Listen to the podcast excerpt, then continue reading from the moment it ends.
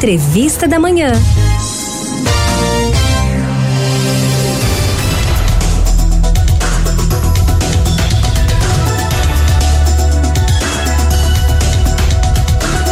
O Dia Mundial da Conscientização sobre o Autismo foi celebrado no último sábado.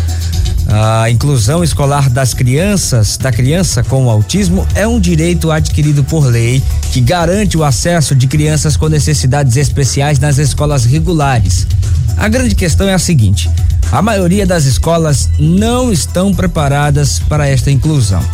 Na nossa conversa de hoje, nós estamos aqui com Daniela Lima no estúdio. Ela é pedagoga e especialista em educação especial e inclusiva um, e para falar um pouco sobre o autismo. Daniela, bom dia, bem-vinda ao Manhã 105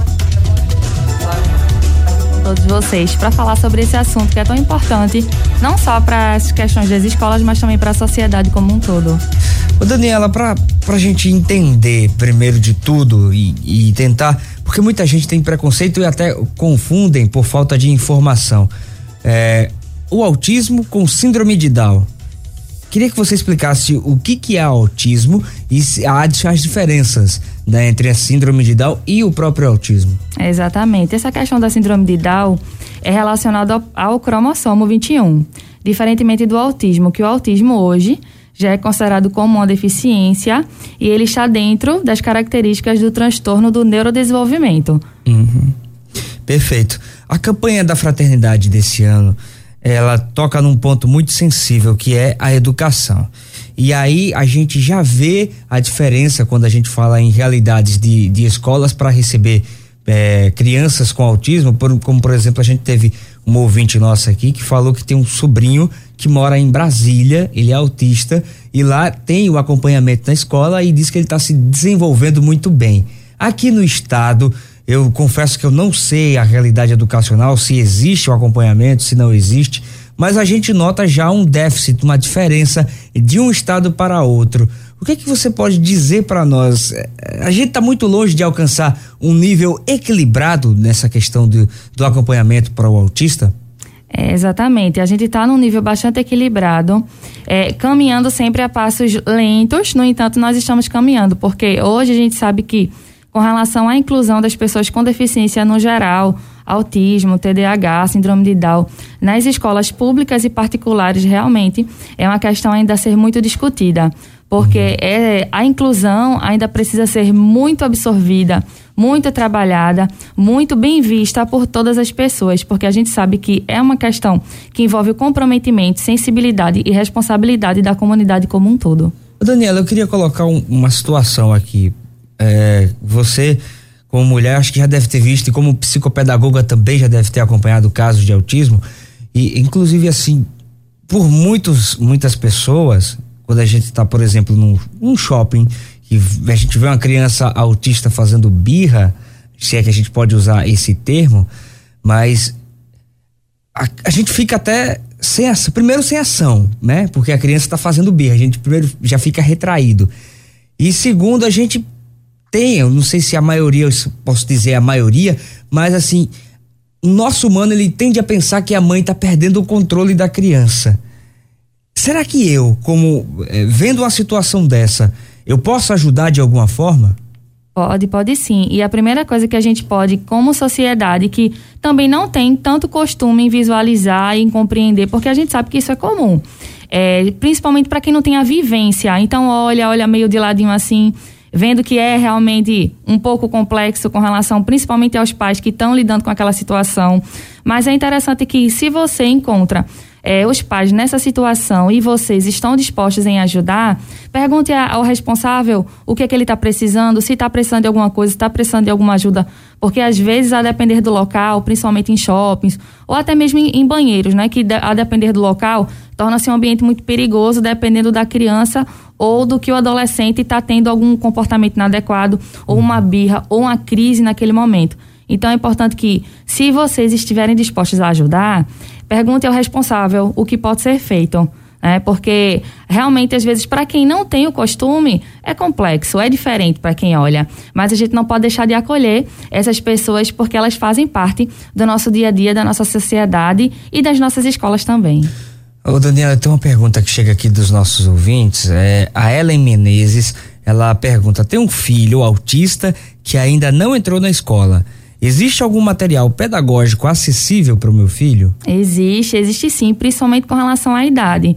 Se a depender da, também da, da realidade de hoje, porque a gente sabe que crianças e adolescentes hoje não são as mesmas de antigamente. Então hoje o pessoal está muito tecnológico, é touch, é, é notebook, é tablet. Então já existem jogos voltados para pessoas dentro do espectro principalmente para essa parte da alfabetização. Também existem nas próprias lojas materiais concretos que a gente pode estar tá utilizando para trabalhar com as crianças e adolescentes com autismo dentro da escola ou no processo de alfabetização.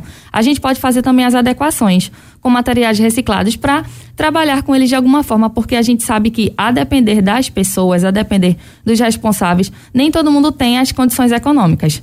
Então a gente pode estar tá fazendo essas adequações de material ou também pode estar tá comprando ou tendo acesso a esses jogos online. Tem mais uma, uma dúvida que chega aqui através do nosso WhatsApp. É o ouvinte Joel Moura, ele diz aqui: sou pai há poucos meses. Com qual idade é possível identificar ou diagnosticar uma criança com autismo? Os estudos apontam que a partir dos três anos de idade.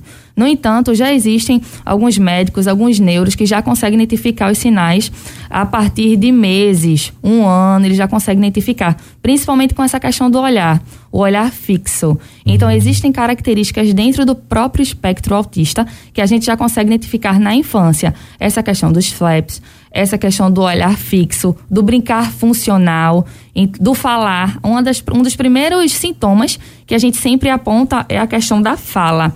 Então, os responsáveis observam logo, principalmente quando tem um filho mais velho. Então, ó, é, é, tá com dois anos e não falou nada ainda. Então, já procura um afono ou um fonoaudiólogo para fazer uma avaliação. Mas nesse caso de, de não falar, é, o ideal é procurar realmente a fono ou já procurar um, um psicólogo, alguém que possa dar um, um encaminhamento mais. Mas fazer uma análise mesmo para saber se tem algum problema no caso do, do espectro autismo. O interessante é procurar um fonoaudiólogo quando se nota já o atraso na fala. Uhum. É, por quê? Porque o fonoaudiólogo é que vai trabalhar essas questões realmente do, do diálogo, da comunicação. Então, alguns neuros eles já pedem, quando a queixa vem, eles pedem um relatório multidisciplinar. Então, é essencial que se procure um fonoaudiólogo se nota que a criança tem um atrasozinho na fala. Muitos, muitos responsáveis eles já observam quando geralmente tem o irmão mais velho envolvido. Então, ah, é, fulano, que é o filho mais velho, o falou panorama de anos. comparação, né? É, já começa a comparar. O filho de fulana, quando não tem irmão mais velho, já está falando. Os amiguinhos da escola estão falando e o meu não está falando. O que é está acontecendo? Então, realmente, a recomendação é que procure um especialista para avaliar se trata-se de um caso de autismo ou não, ou até mesmo pode ser realmente outras questões envolvidas, não necessariamente o espectro autista. É porque a, é, a gente, como o ser humano, a gente pensa logo no pior cenário, né? uhum, né? Isso. Pior cenário de tudo. Mas nem sempre é o pior cenário. É, né? nem sempre é, é autismo, não. Nem sempre é um TDAH, nem sempre é uma dificuldade de aprendizagem. Tudo é uma questão de avaliação de um profissional especializado na área. Perfeito. É, na escola, não temos também aquelas, apenas aquelas disciplinas dentro de sala de aula. Por exemplo, é, educação física, tem algumas escolas que oferecem natação, tem algumas escolas que oferecem artes marciais. É, como despertar, por exemplo, o interesse de um aluno que tem autismo para a educação física? O interessante é que a gente observe os interesses restritos de cada um. Então, geralmente, as pessoas que estão no espectro autista, elas têm interesses, assim como todos nós. Então, se a gente vê que há é, uma, uma questão com relação à educação física, com relação às artes marciais, com relação às outras disciplinas que ele pode não estar apresentando tanto interesse para realizar, a gente pode estar associando os interesses que ele ou ela já possui com essas disciplinas. E não só com as disciplinas, mas também com atividades e com outras coisas que estão dentro da escola para que isso se torne interessante e motivador para essas pessoas, porque é muito importante quando a gente trabalha com pessoas autistas, com TDAH, com pessoas com deficiência no geral, a gente trabalhar em cima dessa motivação. E existe alguma recomendação para os pais que estão tendo algum tipo de problema para matricular os seus filhos nas, nas escolas? Eu falo rede privada e rede pública também. Sim, com certeza. É muito importante que todos, é, todos nós fiquemos informados sobre os nossos direitos principalmente para as crianças e adolescentes que têm o transtorno do espectro autista. porque a gente sabe que muitas questões dentro e fora da escola é por falta de informação. Então, eu sempre recomendo aos pais da clínica, que eu sou sócia, e também a, a, todas as pessoas que nos perguntam no Instagram, no WhatsApp, se informem, procurem saber dos direitos das nossas crianças e adolescentes, porque tudo está aí para ser garantido. Então a gente tá, precisa garantir o direito do espaço e não só é, a prevalência deles, mas também o uso de forma qualitativa dessas pessoas no espaço escolar. Daniela Lima, muito obrigado pela sua participação aqui no Manhã 105, esclarecendo dúvidas para nós sobre o autismo e também a relação da inclusão escolar dessas pessoas que precisam e necessitam muito do nosso carinho, do nosso amor.